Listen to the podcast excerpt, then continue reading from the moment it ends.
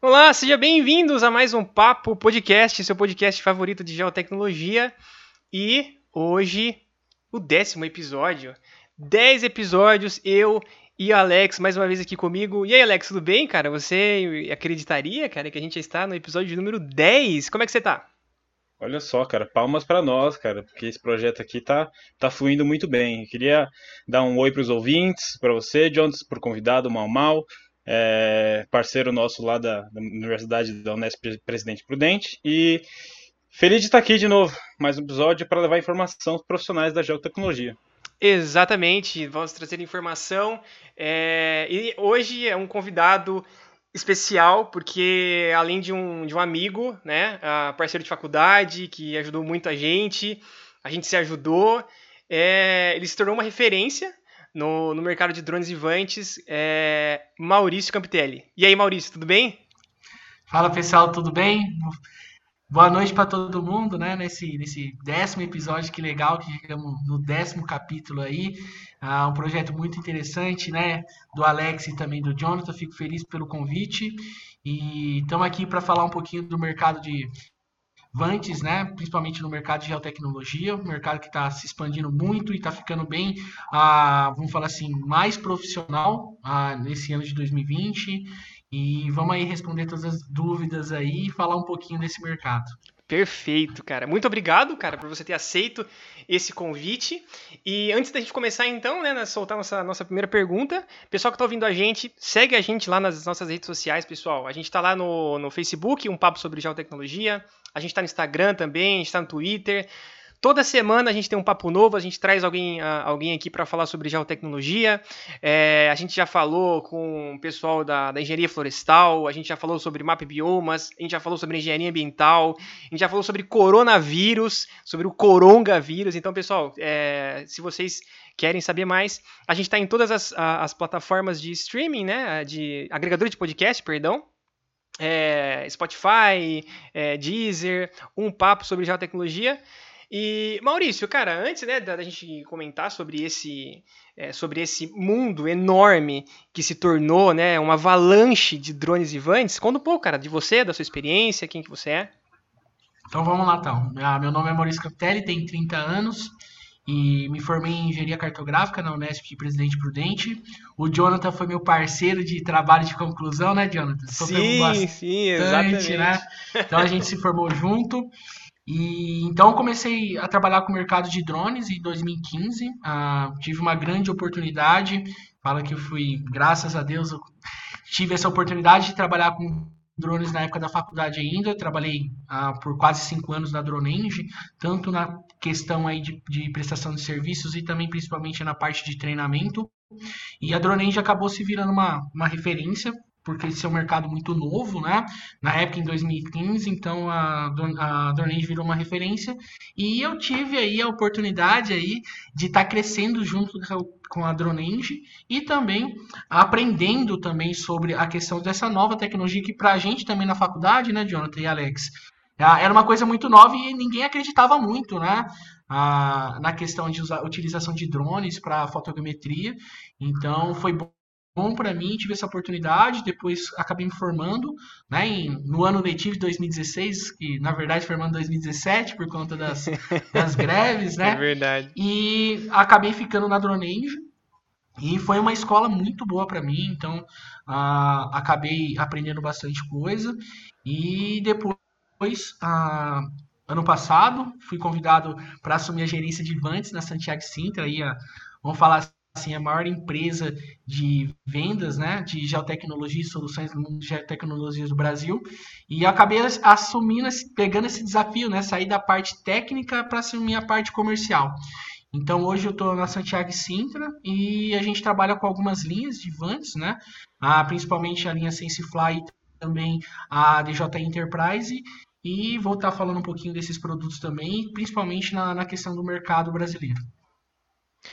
Aí seria essa, essa, essa introdução. Perfeito, perfeito. Hoje é, eu acho, eu, eu vejo assim você como uma, uma inspiração, porque é, você sempre foi, foi muito, muito dedicado no seu trabalho. Eu lembro quando você trabalhava na, na Dronenge, é, você realmente gostava do que você fazia, você amava aquilo que você fazia. E sempre quando eu ligava para você, te mandava mensagem para tirar algumas dúvidas, cara, você sempre foi muito solícito comigo, assim. E eu sempre é, é, invejei essa, essa, sua, essa sua paixão pela, pelo, por, por drones, né? Por acreditar nesse mercado. E depois você foi para uma gerência, a gente até se encontrou, né, cara, lá em São Paulo, a gente trombou lá, eu vi você, eu fiquei mó feliz, você é todo todo galanzão, cara, arrumadinho. Todo engomadinho, né? Todo engomadinho. Eu falei, cara, que show. Eu fiquei, fiquei muito Setor feliz. de vendas, cara. Você é, tá assim, é, assumir. Aprumado, né? Não tem assumir uma, é, assumir uma gerência, né, cara? e, cara, como que foi isso para você, assim, essa mudança é, de, de sair, né, da, da parte técnica onde você é, era professor, onde você era instrutor, você organizava cursos e depois você se viu num mercado completamente diferente, onde você tem que lidar com clientes, com negociação e, acima de tudo, tá é, antenado, porque a tecnologia dos drones ela avança a cada dia, né? Então, para mim foi, foi, foi um, susto, né, na verdade, quando eu recebi o, o, convite, porque era, vamos falar assim, área técnica e comercial não é a mesma coisa, né? Só que a, o, o, vamos falar assim, meu trunfo na questão da parte comercial é saber muito da área, né? Então, o que que acontece? Uma venda de drone não é só uma venda, é uma venda consultiva. Porque o que a gente sempre fala, a gente não vende um, um Vant, um ARP, um, um AV, um drone, a gente vende uma solução, né? Então não adianta nada você ter um drone e não saber como operar ou o que vai solucionar um problema do cliente. Então, essa parte técnica me ajudou muito, mas ah, no começo, né, apostaram bastante em mim, porque eles sabiam, o pessoal da, da Santiago Cinta sabia que eu não, não era um vendedor, mas que eles apostaram em mim, principalmente essa, essa minha personalidade de falar bastante, né, ter facilidade de falar com pessoas. Então, hoje, depois já completei um ano na Santiago Sintra e eu aprendi bastante coisa e o pessoal lá me acolheu bastante, me ensinou bastante a parte comercial, mas eu fui com um pouco de medo por conta de, pô, será que eu vou atender as expectativas de uma área comercial? Mas a parte técnica me ajudou muito, muito mesmo. E a venda de drone é uma venda consultiva, né? Então, se você não saber a parte técnica, fica complicado passar essa confiança para o cliente no produto que você está oferecendo. Eu, eu fiz o contrário, né? eu, quando eu me formei, eu fui para a Laika, Geotecnologia, uhum. é, em Curitiba. E eu fiquei só cinco meses lá. Apesar de ter sido uma experiência ótima, cara, trabalhei com profissionais excelentes, cara, é, foi incrível.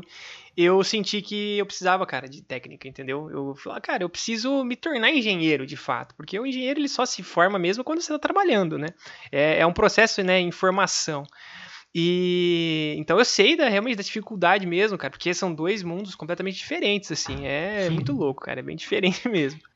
É, é, duas pressões diferentes, né? Quando você está na parte técnica, a, a, pressão de sempre entregar um projeto no tempo, no prazo correto, né? De acordo com, com o cronograma do projeto. Agora você está na parte comercial, você tem a questão da meta comercial, né? Exato. Então são duas pressões ah, totalmente diferentes. Mas graças a Deus Gosto muito do que faço, não me arrependo da mudança que eu fiz e ah, é a, é, essa questão de venda acaba sendo uma, um, não uma questão de ganância, mas é uma coisa que tem um vício por trás de você sempre estar tá querendo bater as metas. Então, eu gosto do desafio, então foi para mim foi, foi muito bom.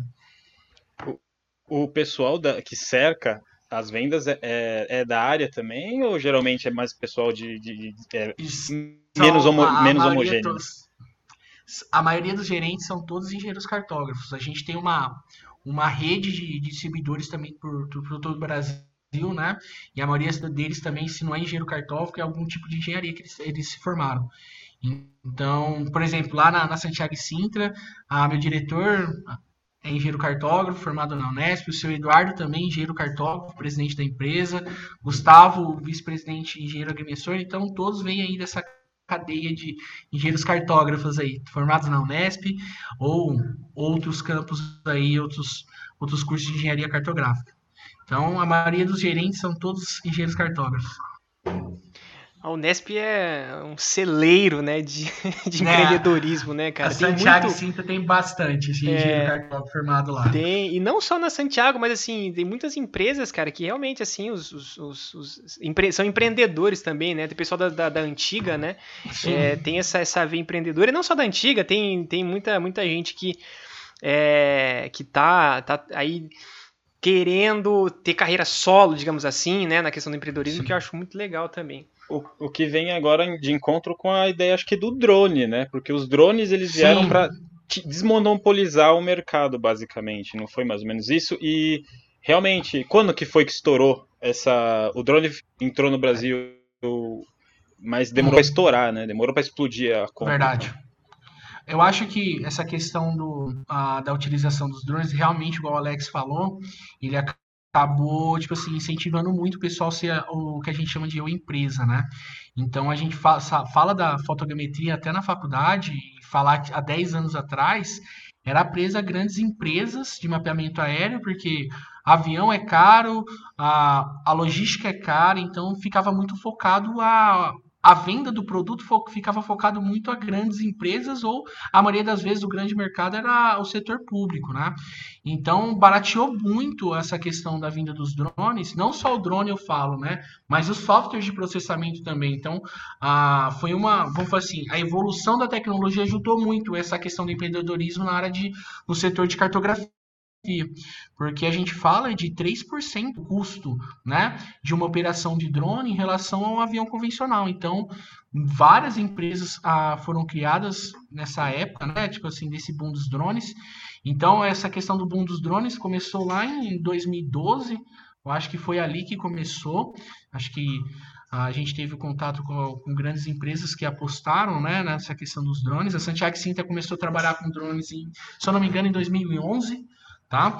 Ela, ela fez a parceria com a SenseFly, que, que, que tinha um, um equipamento chamado, acho que é Swinglet, que é o primeiro asa fixa da, da, da, da SenseFly, e hoje a gente já está no IBX, que eu vou falar um pouquinho mais para frente, mas começou ali, né? Então, acho que a tecnologia no, nesse mercado nosso de cartografia, de geotecnologia, é, é, bem complicada, né? Eu sempre falo que essa questão de drones foi muito ligada à mesma história do GNSS, né? Do receptor. Então, o pessoal era acostumado com o teodolito, veio a estação total. Quando veio o GPS, né? Vamos falar assim, o receptor GNSS, pessoal não acreditava muito também, né? Só foi depois também que ter liberado o sinal de a, a constelação GPS, né? O, a, a NASA liberar o, o sinal, né? De o sinal para conseguir é, aquela, é, as coordenadas. 2003, é, aquela, se eu não me é, engano, né? isso, isso, isso, aquela, tirar aquela, aquele erro embutido, né? A, via, a viabilidade isso. seletiva, alguma coisa assim, né? Isso. Exatamente, que é ali que começou a ter o boom do GNSS, né? Mas e era um trampo também você conseguir fazer o processamento, coletar as coordenadas. Tinha um tempo, tinha uma janela também que você tinha que esperar o, o satélite passar perto de você para coletar. Então foi a mesma desconfiança que o receptor GNSS teve. Então o mercado de topografia, por exemplo, é um mercado muito convencional. Né? E como ah, vamos falar assim, convencional não, mas ele é, ele é um mercado muito, vamos falar assim, bem estabilizado Assentado. Tradicional, é, não, talvez. Conservador. Conservador, conservador é. essa é a palavra. Então, eles demoraram muito, muito muito para acreditar na questão de drones. Então, se você pensar, os drones, eles entraram no mercado brasileiro foi pela agricultura, que tem já, vamos falar assim, a cultura de investir e acreditar em novas tecnologias. Então, começou com o setor da agricultura lá em 2000, vamos colocar 2013, 14, 15, né? Aí depois eu acredito lá que para 2017 que o setor de topografia falou, poxa, como eu tenho, eu, hoje eu tenho que ter uma estação total e um receptor GNSS, hoje uma ferramenta básica minha tem que ser o drone também. Né? Então foi, eu acho que começou com a agricultura lá em 2014, né, que já tem essa cultura de investir em novas tecnologias. O setor de topografia demorou um pouquinho, eu acho que até o setor civil, né, de a, ali da questão da construção civil, acreditou primeiro que a topografia. Depois, em 2017, a gente sentiu que a topografia começou a abraçar. Falou, pô, se eu não adquirir um drone, eu vou ficar para trás. Então eu acho que e hoje a gente tem um mercado, vamos falar assim, já está atingindo uma maturidade muito grande. Eu acho que todos os setores, vamos falar assim, a, a vamos falar assim, que é os a, vamos falar assim, as engrenagens da, dizer, do mercado brasileiro hoje, todos os setores da engenharia, hoje, a questão da utilização de drones é, é praticamente, vamos fazer assim, um, um equipamento, uma solução ah, essencial hoje para a operação das empresas. É verdade, então, né? Eu, acho... eu, percebo isso que é, eu, eu, eu, sempre gostei muito do LinkedIn, assim, né? Eu sempre, sempre fui uhum. fã dessa rede e, meu, é impressionante como que. A, e assim, é, é, a minha rede social é, é, é, isso: são cartógrafos, são pessoal uhum, da, uhum. Da, das geotecnologias, então assim, eu, eu, consumo, consumo geotecnologia todo dia. E eu vejo que é, é muito difícil você ver um, um, um projeto ou uma empresa, seja ela pequena, média, grande, não tem um drone ali que faça alguma operação rápida de uhum. que faça um ortomosaico, que faça um, uma nuvem de pontos.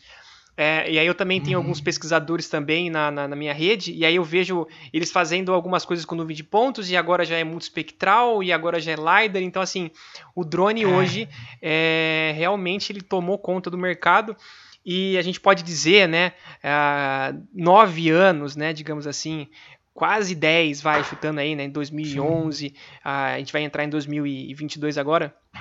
É, os, drones os, drones chegaram, né? E hoje, né? Eu, eu, eu, não vou lembrar que empresa que é, me perdoe, né? Se você estiver ouvindo, mas é, eles estão é, tirando agora o certificado para operar, né? Como, é, como era o levantamento. Então, puxa, se a gente não, não, não seguir essa, é, essa onda, meu, a gente vai ficar para trás, né? Os, é, e hoje é, são várias empresas, o, o, o, Jonathan, que hoje já tem a questão do cadastro do Ministério da Defesa hoje para aerolevantamento certificando sensores, a, a solução VANT. Né? A gente tem uma lista muito grande hoje. E depois a gente pode até falar um pouquinho mais desse cadastro também no Ministério da Defesa, que hoje está muito mais fácil. Antes era, vamos falar assim, era, era complicado, mas hoje o processo ficou muito mais curto. Então, tipo assim, um profissional, uma empresa que quer fazer o levantamento dentro das normas, né, ah, levando em consideração, né, que é importante falar que para fazer projeto de levantamento você precisa ter o cadastro no Ministério da Defesa, que é o órgão que regulamenta, né, e que, que, que cuida desse setor. Eu acho que hoje não, não tem um empecilho que, que, que, que impede, né, aí a questão da pessoa fazer o cadastro. Hoje a gente está com uma legislação muito, muito, muito avançada. Com Graças certeza. a Deus, eu acho que é o, importante. A ANAC mesmo e o Ministério da Defesa tem, ah, nesses, últimos, uhum. nesses últimos anos, tem realmente ah, facilitado mesmo esse, esse estudo, né? Uhum. Indo, indo uhum. assim, né, na, na, na, mão da, do mundo, né? Que também tem com a certeza. sua legislação, cada país tem a sua uhum. legislação e, assim, já está muito avançado. A gente não pode ficar para trás. Eu acho muito legal quando eu vejo alguma notícia da ANAC, do, do Ministério da Defesa, que participa desses congressos aí a, a, internacionais, levando nossa tecnologia. Isso eu acho muito legal. É, mas antes, né, uhum. queria muito falar sobre, sobre a parte de, de processamento, sobre a parte Sim. do pós. Talvez a gente até faça um convite aí, né, pro, pro Manuel, para ver se ele participa aqui do nosso podcast. Não, com certeza, né? com certeza. É, já fica o convite, se você estiver ouvindo, Manuel, para você participar para falar dessa parte de, uh, de ensino, né, da parte de, de conteúdo. Mas antes disso, né, antes de todo esse processamento, de, de a gente saber quais são os produtos que dá para criar, a gente precisa de um Vant. E aí, é, Maurício, é, quais são aí né, os drones que, é, Ivantes aí que estão disponíveis na Santiago Sintra e as tecnologias que vocês oferecem para pro, os seus clientes? Vamos lá então. Ah, eu acho que antes de falar dos vantes, né? Não são só os vantes. Vamos falar assim, que, que vamos pensar uma pessoa que está querendo entrar hoje no mercado, Jonathan. O que, perfeito, que ele precisa? Perfeito. Né? Vamos fazer essa, ah, essa, essa linha do começar tempo essa, aí essa linha do tempo. Então vamos imaginar que a pessoa está querendo ah, investir nessa área, eu quero produzir mosaico de ortofotos. O que, que ele precisa? Primeiro, eu sempre falo que para entrar no mercado, você tem que conhecer o mercado. Quais são as dores do seu cliente? Tá? Então não adianta você ter um drone, você ter um software de processamento, ter uma workstation de última geração, mas você não consegue solucionar um problema do cliente. Né? Então, primeiro, para quem está querendo entrar no mercado de, de, mapeamento aéreo, de fotogrametria ou aerofotogrametria, ah, é interessante você conhecer o mercado. Ok, eu sei as dores do meu cliente. Como eu vou solucionar as dores do meu cliente? Ah, eu preciso, através de um, de um mosaico de ortofoto, eu preciso vetorizar, tipo assim, uma, uma cidade para gerar IPTU. Ok, você já sabe o caminho, tá? Aí você vai, vamos fazer o caminho inverso. Para gerar um mosaico de ortofoto, o que, que você precisa? Né? Você precisa de um meio de aquisição de informação. Né? Qual vai ser esse meio de aquisição? Vai ser um sensor de imaginamento, que é embarcado no equipamento, né? que seria num Vant aí. É como se você estivesse Hoje... dando zoom, né? Se estivesse dando zoom no problema, né? Exatamente. Então a gente tem que fazer o caminho inverso, né? Então, para você conseguir gerar o que a gente chama de bases cartográficas, você precisa ter as ferramentas, né? Então você precisa ter um conhecimento técnico, porque você precisa gerar um produto, ah, um produto de qualidade. Então, não só um equipamento de qualidade. Um, você também tem que ter esse conhecimento técnico. Então vamos lá, que ferramenta que você precisa para gerar essa solução para o seu cliente? Hoje, tá? Você precisa de ter um, um, um Vant, né? Depois eu vou falar as diferenças. Você precisa de ter um software de processamento, apesar que hoje tem plataformas que você consegue fazer esse, esse processamento fotogramétrico. Se você tem um software, um software de, de mesa, que a gente fala, desktop, precisa de ter uma workstation, né? E depois ter softwares aí que a gente fala de pós-processamento, um, AutoCAD, um ArcGIS, ah, hoje tem um Global Mapper, então você gera as bases cartográficas, que são mosaico de ortofotos, curva de nível, modelagem de terreno, superfície, nuvem de pontos, esses são os principais produtos. Com esses produtos você vai gerar plantas, cartas, vai gerar soluções de GIS, então tem bastante possibilidades. Então são isso aí, né? Aí vou agora entrando um pouquinho mais a fundo na questão de Vantes, né? A gente, de acordo com as, vamos falar assim, das necessidades do seu projeto, né? Você tem que determinar qual que é a melhor solução de Vant para você. E hoje a gente tem uma, um grande leque no mercado, tanto de Vantes, né? E também de sensores. A gente tem que prestar atenção que quem vai tirar a foto não é o drone, é a câmera, né? Então é hoje, é verdade, por exemplo, é exatamente, tem que e não só a câmera, às vezes você precisa, por exemplo, hoje está crescendo bastante, né, a questão aí do LiDAR. Então, hoje você tem hoje LiDARs aí ficou menores que têm um, um, acesso, né, uma acessibilidade, questão de valores muito grande, né? Então, vamos pensar no, na, no sensor primeiro. Ah, eu preciso gerar a curva de nível numa mata fechada. Você não vai gerar, por exemplo, com um sensor, por exemplo, com uma câmera fotográfica, né? Você vai ter que partir para um LiDAR, por exemplo. É só um exemplo que, tipo assim, como você tem que estudar o problema dos produtos que você tem que gerar, né? Então, para você conseguir vencer a massa foliar, você precisa de ter um LiDAR com múltiplos retornos, né? Então é só para exemplificar. Mas beleza, eu preciso ah, gerar um mosaico de ortofoto num mapeamento urbano, por exemplo. Então você precisa ter uma câmera, né? E um vante, independente do tamanho da, vamos falar assim, da área, você escolhe ou um asa fixa ou um multirotor. Aí a gente começa a segmentar essa questão de, de equipamentos. Um asa fixa, quando ele é melhor? Ele é melhor quando uma área é maior, porque ele tem mais autonomia, né? Então, quando são áreas assim, eu sempre falo acima de 600 hectares, você compensa ter um asa fixa, né? Então, ali você vai ter uma produtividade melhor com asa fixa, fixa do que um multirotor, que geralmente tem uma autonomia menor.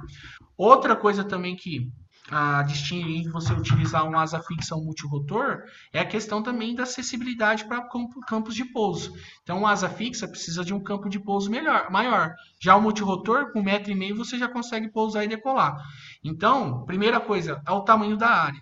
Se for uma área muito grande, você tivesse acessibilidade de pontos de pouso e decolagem, o Vant, muito, é, apesar de ser ter um equipamento um pouco mais caro, ele traz uma produtividade maior, então tem um custo-benefício melhor. Retorno Agora, se você do, o retorno pessoa... do investimento, né? O retorno do investimento. Produtividade é muito importante. E pela experiência que eu tenho, sempre cliente quer as coisas para ontem, né? Uhum. então tem que pensar bastante nisso aí. Agora, se você está começando, suas áreas são pequenas, um o multirotor é muito melhor. Por quê? O multirotor é um equipamento muito mais automatizado. A gente tem, ah, vamos falar assim, equipamentos aí com, ah, por exemplo, os DJI que tem uma solução muito segura, né? Traz uma segurança para quem está iniciando. Mas chega uma hora que o seu negócio está expandindo, você vai ter que trabalhar com asa fixa. Então a primeira coisa que o cliente precisa saber, a pessoa que está prestando serviço, qual que é o tamanho de área? E tem que colocar o custo-benefício. Agora, se a pessoa está começando com capital pequeno, com certeza um multirotor é mais interessante, tá? Então, tem essas diferenças, asa fixa e multirotor. Aí a gente vem para os sensores, né? Sensor é importante ah, hoje, por conta principalmente do, das inteligências artificiais do software de processamento, praticamente qualquer tipo de câmera hoje você consegue gerar alguma coisa, né? Lógico, tem as câmeras mais profissionais, que ali tem menos distorções causadas ali pela geometria da câmera, que vai trazer produtos melhores. Então, a primeira coisa, ah, eu quero gerar um mosaico, não tem como gerar um mosaico com LiDAR, por exemplo, né? Então você tem que ter uma câmera, uma câmera fotográfica, que também gera nuvem de pontos, né? Mas tem algumas limitações que é da própria ciência. Agora, se você quer gerar, por exemplo, ah, eu quero mapear, uh, gerar a saúde de vegetação na cana-de-açúcar. Aí o mais interessante é você tem uma câmera multispectral, né? Então, você já são, é outro tipo de sensor.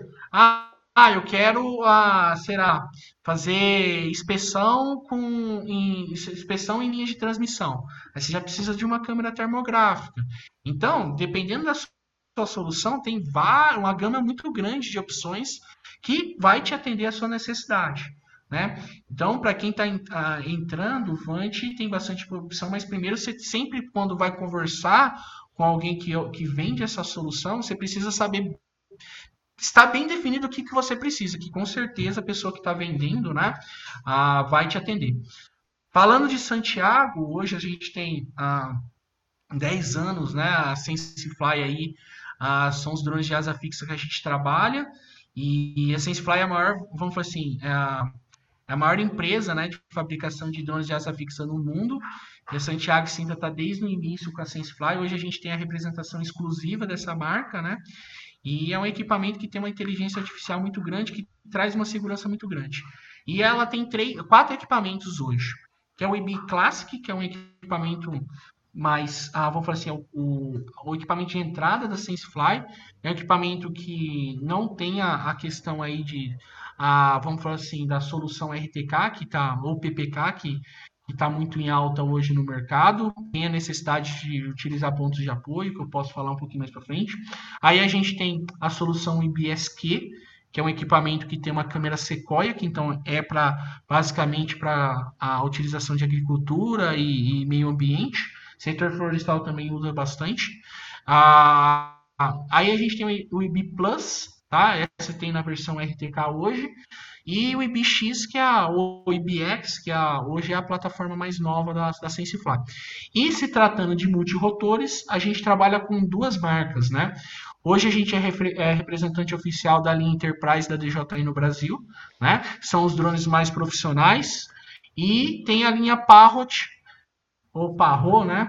Ah, que são os ANAFs, que são equipamentos também de entrada aí no mercado de geotecnologia.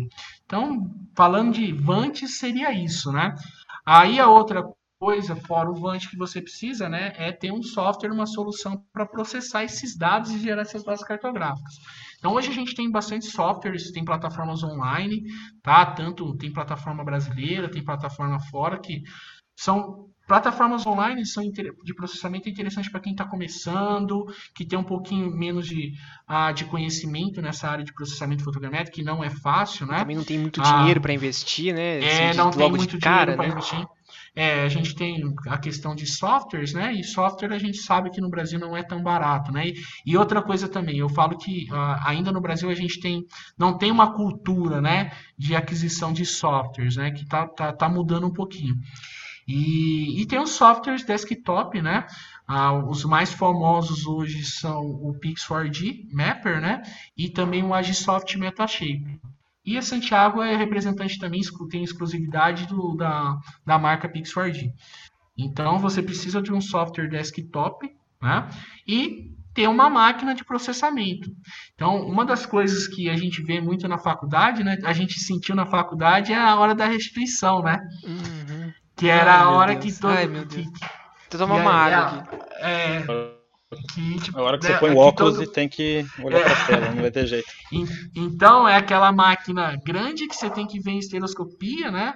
E hoje, é aquelas máquinas grandes que precisa ter um software, um, vamos falar assim, um, um, para rodar o software e ver estereoscopia, que seria o 3D, né?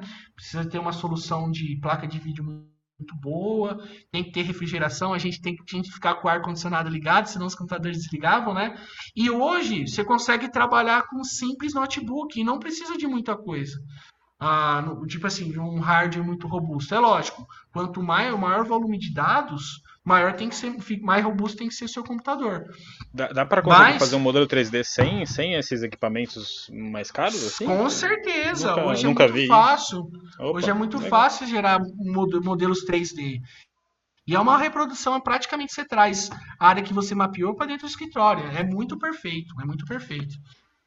É eu lembro legal. quando eu tava, quando tinha, quando chegou o, o Pix4D na, na empresa onde eu trabalho, né? É, eu lembro de ter feito um vídeo né, com o meu celular da minha cabeça, coisa assim de iniciante, que tava brincando com o software, né? Eu fiz um vídeo, né? Da... Filmei minha cabeça assim e tal, e aí joguei lá no, no, no, no Pix4D e ele gerou minha cabeça lá.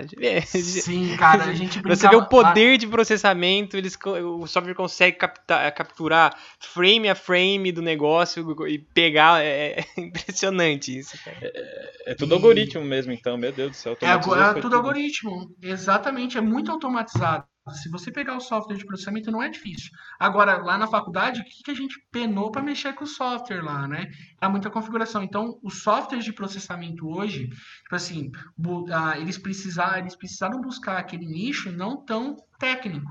Então, a gente fala que eles hoje são muito plug and play. Então, é aquela coisa, já tem a, aquele processamento pró-programado que você só vai clicar, jogar as imagens, clicar e vai gerar os produtos. O, né?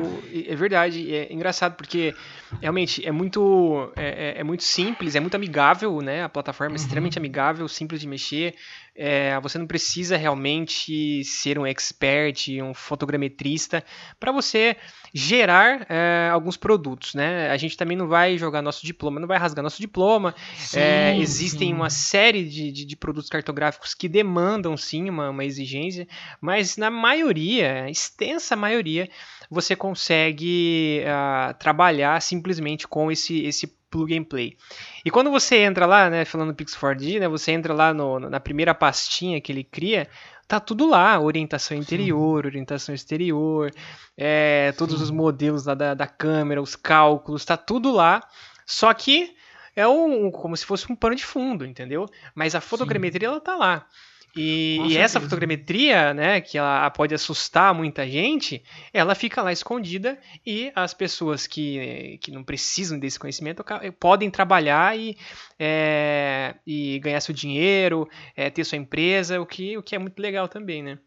É interessante que os usuários têm algum conhecimento da coisa, mas é, é isso também de você construir softwares é, que sejam de fácil, fácil manuseio vem de encontro também com a ideia de você ter Vantes, né? Porque Vant, às vezes, o cara não, não é da área, então você tem que desenvolver um software para alguém que está lá, que não é da área, que está trabalhando com isso e vai desenvolver produtos e entregar é, para o seu cliente algum resultado. Né?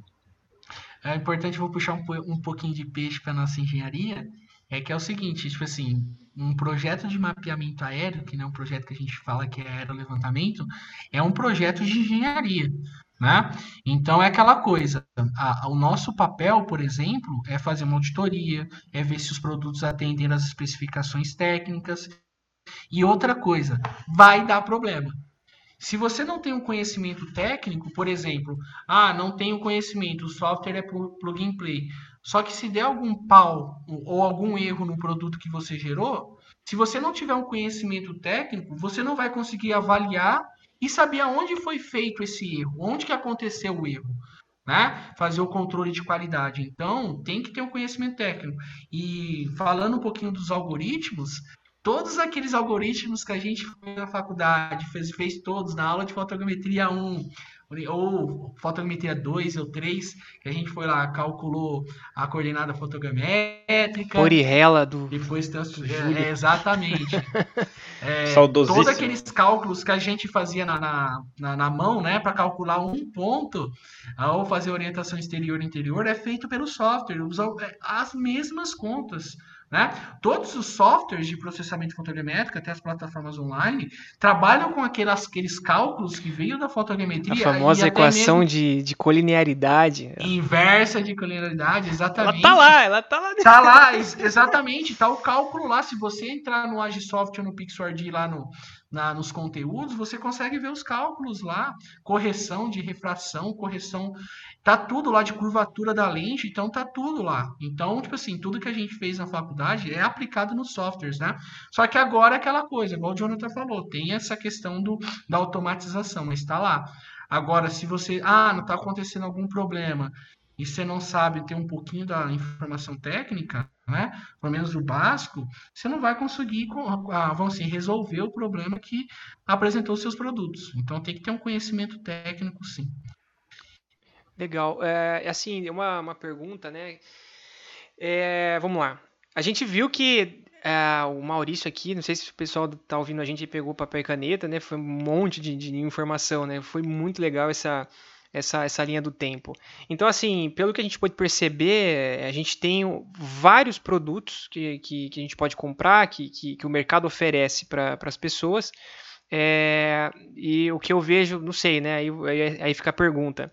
É, o, existem, é, existem o Vant, né? Ele consegue apoiar uh, todos, todo o mercado em si? Ou existe alguma coisa assim que o, o Vant realmente não consegue chegar? É, ou fica só na, na casa ali da, da, do tamanho né, de, de área? É, onde, que o, onde que o Vant consegue chegar é, para apoiar serviços de engenharia? Eu, eu sempre falo que antes de qualquer projeto de engenharia hoje, né?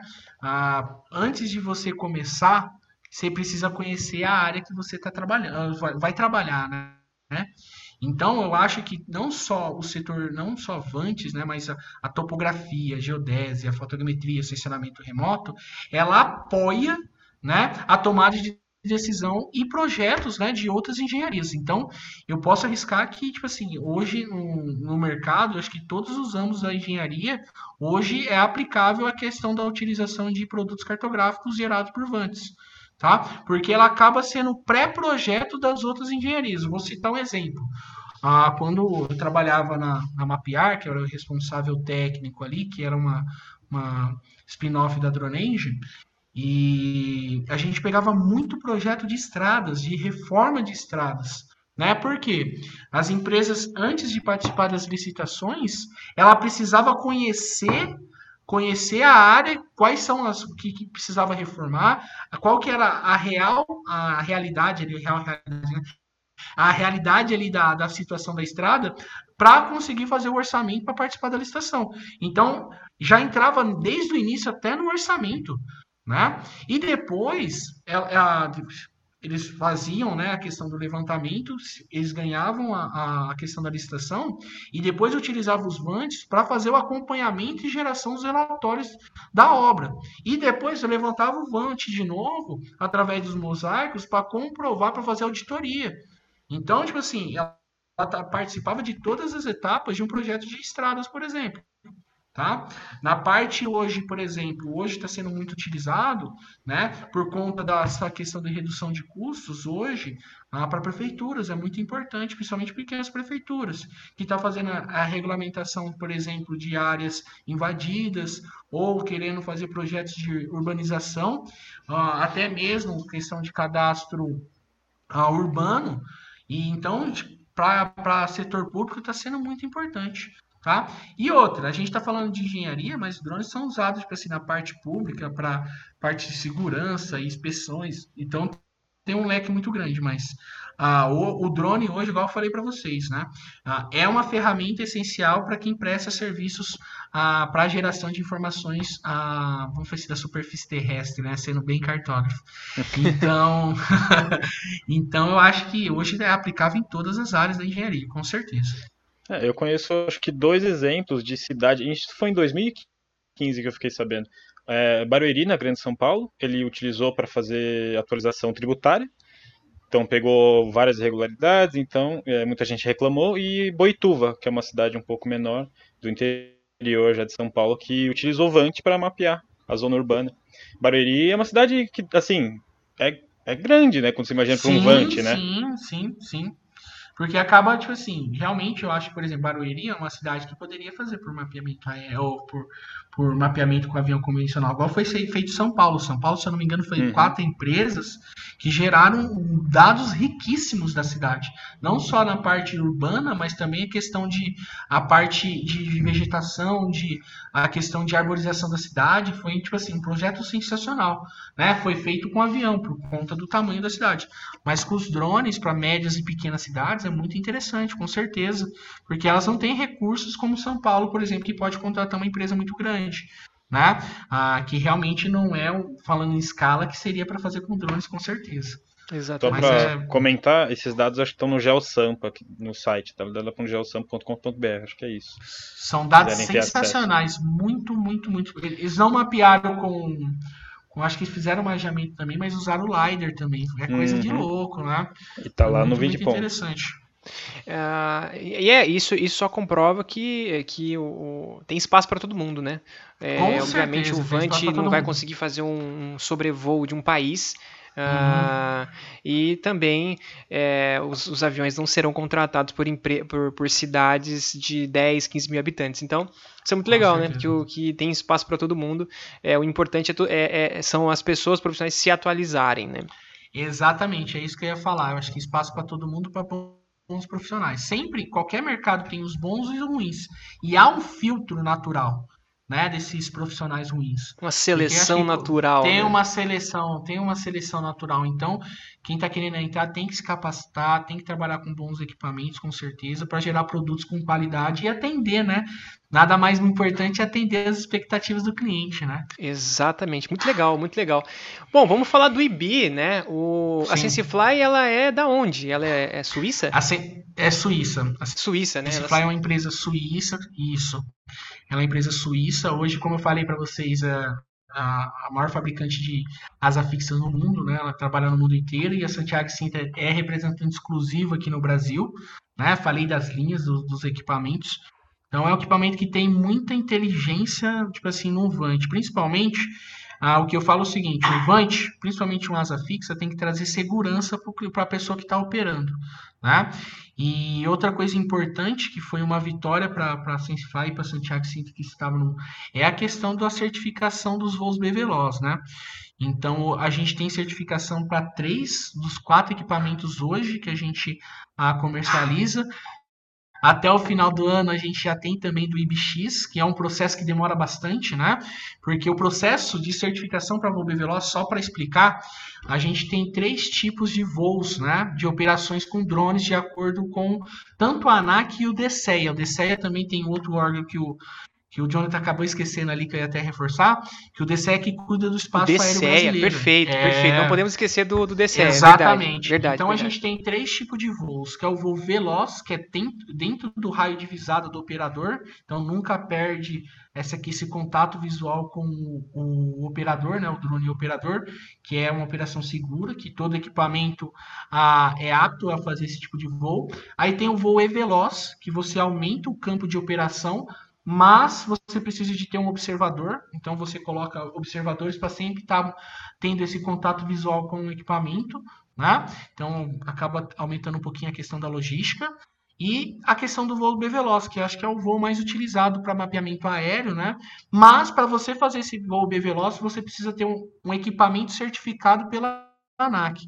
Então, a ANAC, ah, você precisa passar por um processo de certificação da aeronave é igual faz uma certificação mesmo de um avião, de um helicóptero, tá? E depois de feito vários testes de, de segurança, aí a ANAC a, a emite uma certificação de voo veloz. Aí eu falo o seguinte, tem duas etapas. Uma coisa é você ter o, o seu modelo de equipamento certificado, outra coisa é você ter o seu equipamento certificado. Tá? Então, o que, que acontece? Além do voo B-Veloz, que é o certificado pela ANAC, né, você tem autorização para operar. Né? O equipamento tem um modelo, mas para você, a pessoa ter o seu equipamento, precisa ter uma avaliação se está de acordo com, com o projeto autorizado pela ANAC, para você conseguir fazer esse tipo de voo, que é o certificado CAER, que é Certificado de Aeronavegabilidade Especial para RPAs, né? Então, eu falo que o exemplo é o seguinte: uma coisa, imagina só uma fabricação de um carro novo. Para o carro ser comercializado, precisa passar por vários testes e certificações. Então vamos imaginar que é, é a mesma fazer uma analogia com o drone. Só que para você, operador, usuário, poder andar com o carro, você precisa tirar o documento do carro, correto? Tirar, fazer o emplacamento. É a mesma coisa com o CAR, seria o emplacamento do drone. Então são ah, cinco modelos hoje, ah, cinco não, quatro modelos hoje certificados para voos BVLOS e três são Santiago Sintra, né, que seriam os equipamentos da SenseFly. E a gente tem muito orgulho e os equipamentos hoje, a, a, vamos falar assim, comercializados pela Santiago, todos saem com a CAR, né, desses três modelos, Ibisoda, Plus e SQ.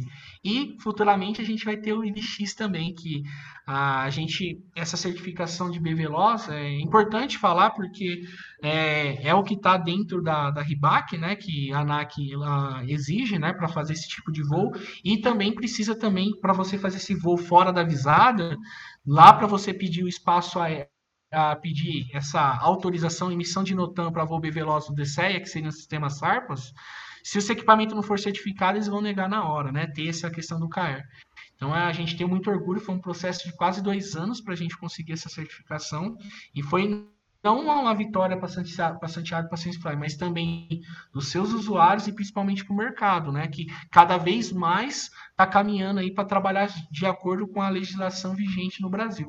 E a, a, então assim, esse foi um, esse foi um trabalho a quatro mãos, assim, né? Vocês da Santiago, uhum. junto com a SenseFly, sim, trabalhando para emitir a, esse certificado. Eu acho isso muito legal sim. porque mostra, né, uma cooperação internacional e sim, coloca sim. o Brasil também na, na, na, rota né, da, dessas tecnologias, é, o Brasil fica conhecido lá fora.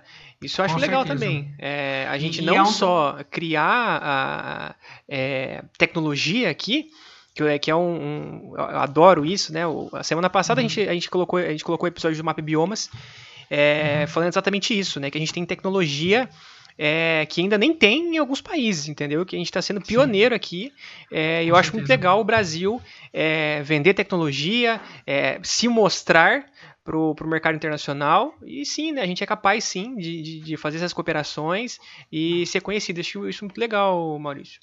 É bem legal. A SenseFly ela tem uma, uma, uma preocupação muito grande, não só a nível de Brasil, né? A gente tem um relacionamento muito, muito bom com a SenseFly, e, mas é, é um, vamos falar assim, é um, um projeto mundial da SenseFly, né?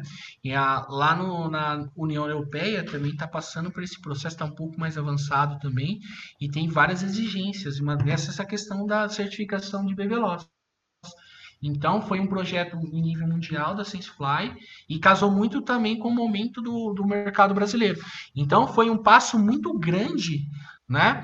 Para assim, para o mercado também, não só a, a questão da, da fabricante SenseFly, mas também para as outras empresas também correrem atrás disso aí.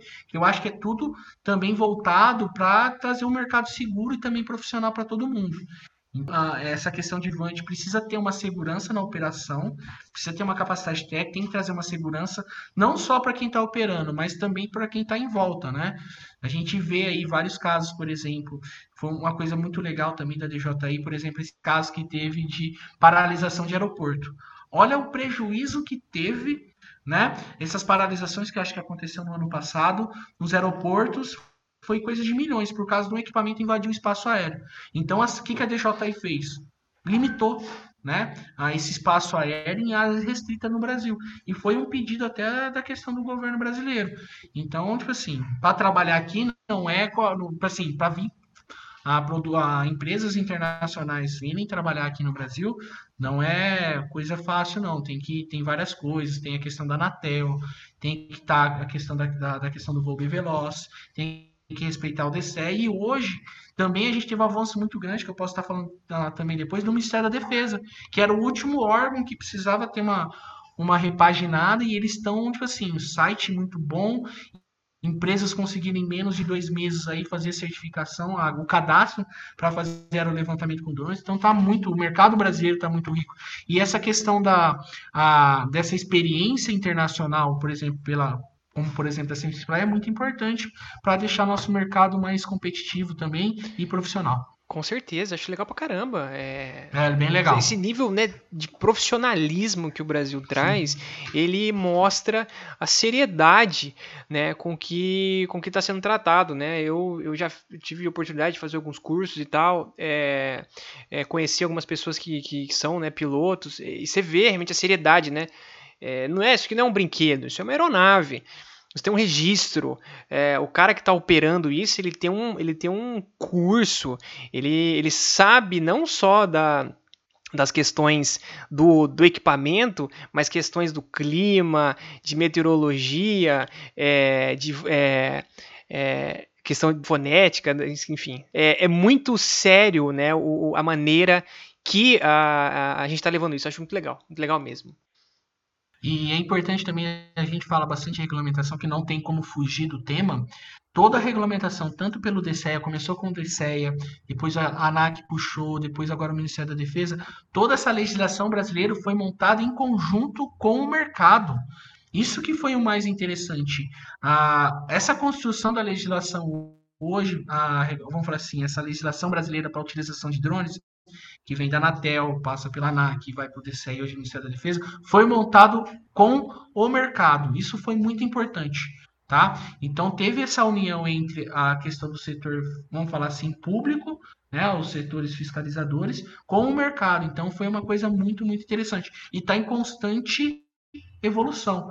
A gente teve mudança no sistema cisante também, que é muito importante, e a ANAC mudou ouvindo a, os, seus, vamos fazer, seus, os seus usuários. Isso que é muito importante. E a grande mudança é realmente nessa questão agora do aerolevantamento. Isso que é mais importante. Ô Maurício, só perguntar, uhum. é, mudando, uhum. mudando, mudando agora de assunto vamos, vamos um rapidinho, lá. o é, como você mesmo comentou no começo da conversa, né, além do, uhum. do, do, próprio drone ou do, do Vant que vai fazer o voo, você também precisa de uma câmera, né, um uhum. sensor e de um software. E uhum. lá no site de vocês você, a gente encontra né, uma câmera é, soda e uhum. o software Emotion. É, se quiser comentar um pouco dos dois, é interessante para. É, são dois pontos bem difer diferenciais do, da linha IP, tá? Ah, geralmente, quando você tem Vant, você tem um equipamento fabricado, que seria a plataforma aérea, geralmente uma câmera Sony ou Canon, que não é da mesma fabricante, então tem. A gente sabe que não tem essa mesma compatibilidade. A gente fala muito o Android, por exemplo, né? Pessoal, por que, que o Android não é tão bom igual ao sistema da Apple? Porque, tipo assim, o Android tem várias, tipo assim, é uma plataforma que que, tipo assim, várias marcas utilizam. Agora, por que, que é o sistema, não lembro o nome, acho que é do sistema do iOS, né? É iOS, é tão bom com o equipamento da época. Então, quando a gente tem um sistema, né, vamos falar assim, uma solução, que onde a mesma fabricante passa por todas as etapas e tem todos os componentes, então a solução ela tem uma integração muito boa, né? Então a câmera SODA é a, a única câmera hoje. Vamos falar assim, não, ah, hoje não, né? Uma, uma da única únicas câmeras ah, com finalidade para aerofotogrametria ah, na, na, questão da utilização de drones. Então, é uma câmera que tem uma qualidade geométrica muito grande, principalmente a gente fala em fotogrametria a questão da, da qualidade, né, da precisão da distância focal, que faz toda a diferença na questão da escala do produto. Então, é uma câmera muito, muito boa, que tem muito pouca distorção, porque a gente sabe na, na, na, faculdade que não existe câmera sem distorção, né? Sem defeito, vamos falar, né? Mas a, a câmera só é coisa de louco mesmo. E o Emotion, o diferencial dele, né? Que é uma solução feita para o IB né, da mesma fabricante e com certeza é o melhor software para planejamento e execução de voos. É muito intuitivo, fácil, você consegue ter acompanhamento de, por exemplo, da, da do clima no momento que você está fazendo o voo. Você tem a questão de poder simular os voos antes de ir para campo para ver se a sua missão está tudo certinho. Tem, usa o STRTM também, né, para simular a questão da, do relevo. Então, a, o Emotion, né, a finalidade dele é executar, planejar, executar. E outra coisa diferencial, por exemplo, no caso dos equipamentos PPK e RTK, que todo esse o pós-processamento é feito no Emotion. Então é apenas um dois cliques ali, você já tem todas as imagens geotagueadas, né, que é o termo lá que que tem as, as coordenadas que carrega dentro do EXIF da imagem, prontos para você carregar no, no software de processamento com a precisão do RTK PK, PPK. Então é uma solução suprema assim da, da, da SenseFly e faz total diferente nessa solução a IB. Com certeza. O Emotion ele, ele acompanha todos os todos os IBs, né? Tem a, a versão do IBSQ Plus e, e Soda é diferente da versão do X, né? Mas os ah, dois tá. são, são Emotion. Ah, que legal, que legal. Entendi. É um software muito legal. Essa e câmera, fácil de superar. Essa câmera Soda, né? Como uhum. que ela é, assim? Que, que, qual o diferencial dela? Sensores? Uhum. Ela, ela tem uma, uma, A primeira coisa a gente sabe, né? Para fazer mapeamento aéreo tem que ter um, uma boa distância focal fixa, né? Então, durante o voo não tem variação de foco, né? E é a primeira coisa. Então, tem uma qualidade geométrica muito grande na questão da, da objetiva. E ela é um sensor de 20 megapixels, né? E o grande diferencial, a gente fala que o grande vilão do, de um processamento fotogramétrico é o tal do arrastamento. Então ela tem um, um operador mecânico, né, que tem uma precisão gigantesca que não traz esse arrastamento, que é uma perda de informação. Então, a, esse é o grande diferencial, essa geometria da câmera, né? Ela foi fabricada para a aerofotogrametria. Quando fala para a aerofotogrametria, que ela é pensada para diminuir a questão das distorções, né? Que a gente fala de distorção da lente, a radial simétrica, descentrada, que faz uma grande diferença depois na precisão uhum. dos produtos, das coordenadas dos produtos cartográficos. E ele margeia em RGB? Qual, qual, em RGB. Infravermelho? É, é a, a, soda, a gente tem vários, a SenseFly tem várias câmeras, tá? Então ela a, tem a câmera soda, né? Tem uma câmera que chama para a versão X, né? Tem a soda que chama 3D, a soda 3D. O que, que ela tem de diferencial? Ela tira fotos oblíquas. Então ela tira uma foto oblíqua para a esquerda, uma foto no nadir e uma foto inclinada para a direita. Para quê? Para mapeamento aéreo urbano. Porque o que, que, que acontece? Eu acho que para quem está acostumado com processamento fotogramétrico, quando tem uhum. as casinhas, árvores, a gente vê aquelas, aqueles derretimentos, né? É, e aquelas coisas assim, parece um é, meio chapadão, assim, tudo escorrendo. É, e aquilo... Só, só no Earth e, você acha. e o que, que acontece? Aquilo lá não é por conta que tem, a câmera é defeituosa. Na verdade, é um erro de precisão do, do modelo digital de superfície na hora de fazer a ortoretificação do, das imagens, né, para depois geração do mosaico. Então, quando você tira essas imagens oblíquas, você deixa a questão das, a das limitações dos objetos que vai ser ortoretificado muito mais precisas.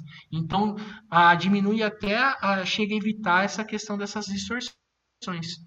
Então, é uma câmera que é focada para a questão da, a, de mapeamento urbano. Aí a gente tem a, a câmera a área X, que é uma, uma câmera que tem a 24 megapixels, então a, a diferença da Soda é que ela é uma câmera que tem a, uma resolução maior. Aí a gente tem uma câmera que chama Dueti, que é uma câmera que tem um sensor RGB e um sensor termal, tá?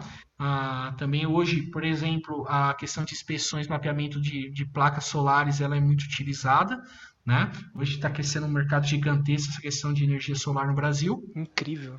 E também, se a gente pensar o seguinte, hoje tem um grupo Parrot, né? O grupo Parrot é a Parrot, que ela é francesa, hoje tem fábrica nos Estados Unidos, a Sensifly e a Pix4D, né? Então tem essa, é, ela é um grupo. Aí a câmera multispectral dela é a Sequoia, que é da Parrot, da Parrot, né? Então a multispectral tem a Sequoia mais, né? Ah, e são esses sensores que o IBI trabalha, né? Ah, então, ah, para vocês verem que tem uma gama de, de, sensores e a SenseFly tem sensores muito bons que fazem a diferença na geração dos produtos depois. A Sequoia, ela, uhum. quais são os, o, as bandas, né? Quantas bandas ah, tem e, uhum. e, e, assim dos seus clientes aí, né? O que, que eles têm, uhum. quais são os produtos que ele tem gerado com, com essa câmera?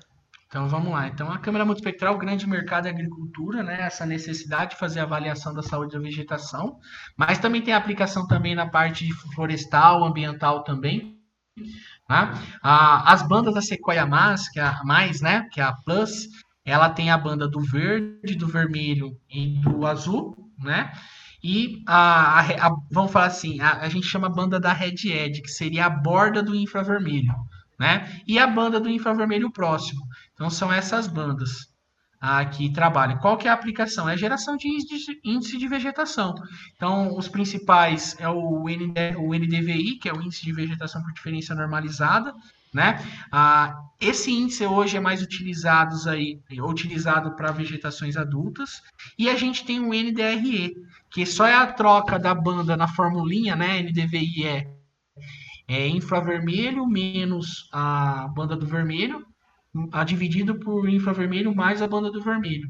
Aí essa é a, fórmula, a formulazinha do NDVI. O NDR é a mesma forma, só substituir a banda do, do, infravermelho próximo pela banda do, do Red Edge. Aí o pessoal usa mais para vegetação mais. Ah, vamos quando a planta está mais nova, quando a, a produção de clorofila é maior. E com esse produto, uma coisa interessante falar que não existe câmera NDVI, tá? O pessoal fala, ah, você tem, você quer comprar uma câmera NDVI? Não, NDVI é um índice, a câmera é multispectral, né? É, só, é, é só, é só fazer a, é só fazer a conta é. on, the, on the fly ali, né? Tá voando as contas e registrando NDVI.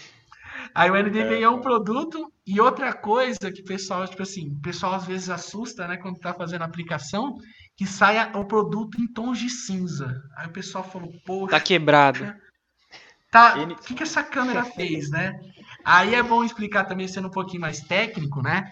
Que é o seguinte, o que, que essas câmeras elas registram, né?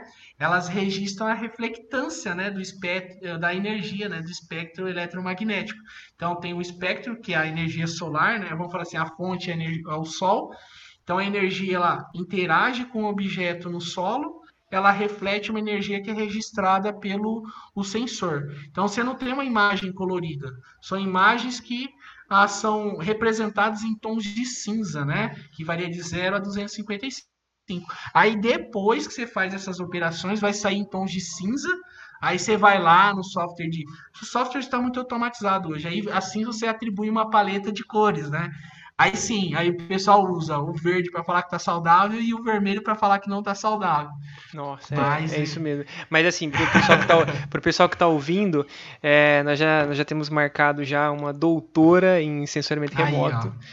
que vai trazer tudo isso pra gente. Vai ser uma baita de uma aula, então, né, se vocês quiserem ficar já sabendo. Deu, já né? deu um isso, já deu já... uma, palhinha. Isso, isso mesmo. Você já deu uma introdução para a galera ficar aguçada, mas a gente vai trazer aí uma, uma doutora em sensoramento remoto. Vai ser muito legal esse episódio, estou muito ansioso por ele. Para falar e... só sobre sensoramento remoto, hein? Só Exatamente. sobre sensoramento remoto. Exatamente. E, e o, o, interessante, né, que a, a gente lá, a Santiago Sintra, né, eles são, vamos falar assim, tem a Santiago Sintra que cuida da, do, do, do, mercado de geotecnologia e a gente tem a Geoagri que cuida do mercado só de agricultura. E o responsável de Vante lá na área de agricultura é o Nicolas, que estudou com a gente também. Oh, que legal! Oh, um abraço pro que, Nicolas. Ah, um abraço responsável ele, pela parte aí. de a parte de agricultura, a parte de Vantes lá na Geoagri é o, é o Nicolas, né, que formou com a gente também. Então, a, a gente tem essa separação, né, porque a gente precisa atender o, o mercado da melhor maneira possível. O mercado de agricultura é um mercado muito específico, né? Ah, então, a gente, a, toda a parte de Vantes Agriculturas ali, é a o Nicolas, ah, juntamente com o Leonardo, que cuida ali na, na, na. Então, é bastante interessante também. Então é aí a, a, a esse é o principal foco, né? O, o, o, agricultor. Outra coisa importante que o NDV, os produtos gerados pela multispectral, ela não mostra qual é o problema. Isso aí é com certeza, quando tiver o podcast que eu vou acompanhar, ela não mostra o problema, mas sim ela consegue mostrar assim, qual é o problema, mas aonde é o problema. Depois tem que ter um estudo para ver o que está acontecendo com aquela vegetação porque está debilitada. Então o pessoal acha, por exemplo, ah, vou, vou com câmera multispectral, vou gerar o NDVI, eu vou saber que, vamos falar assim, é, é, broca, por exemplo, na cana. Não vai dar para ver, você vai ter que ir em loco. Isso, isso mesmo. Isso tem, mesmo. É só um produto para tomada de decisão, na verdade. É isso né? mesmo. É, a, você, você consegue enxergar uma anomalia, né? Uma anomalia, exatamente, você vê uma anomalia na vegetação. Essa é a palavra, exatamente. Isso mesmo. Isso mesmo. É, é um produto legal. É, é Maurício, é, uma, algo assim, né, que acho que só para como é que, né, para deixar claro pra gente, vocês têm um drone, né, um, um Vant, perdão, que trabalha com RTK, né? É... Primeiro, né, explica para a gente essa tecnologia e depois fala um pouco das diferenças é, uhum. entre o RTK e o PPK. Boa, isso aí é uma, uma dúvida bem, bem, bem interessante de ser falado. Então, o que, que acontece, né? Vamos imaginar você com um Phantom. Um Phantom normal, aquele drone branquinho que, que é o mais famoso no mercado. Aquele drone, ele tem ah, um sistema GNSS de navegação, né? E a precisão posicional daquele GPS de navegação varia em torno de 3 tá? De 3 a 5 metros na planimetria e varia até 30 metros na altimetria, né? Então, ele é um, um vamos falar assim, um GPS para navegação. Então, seria a mesma precisão de um GPS de celular, por exemplo, um GPS de carro. Então, se tratando de topografia de produtos cartográficos, não é uma precisão aceitável. Né? Então, quando. Ah, mas não dá para fazer gerar produto com precisão nesse, nesse tipo de equipamento? Tá. Aí você tem que utilizar pontos de controle, né? Para você melhorar a precisão coletados, né? Rastreado com receptor GNSS geodésico.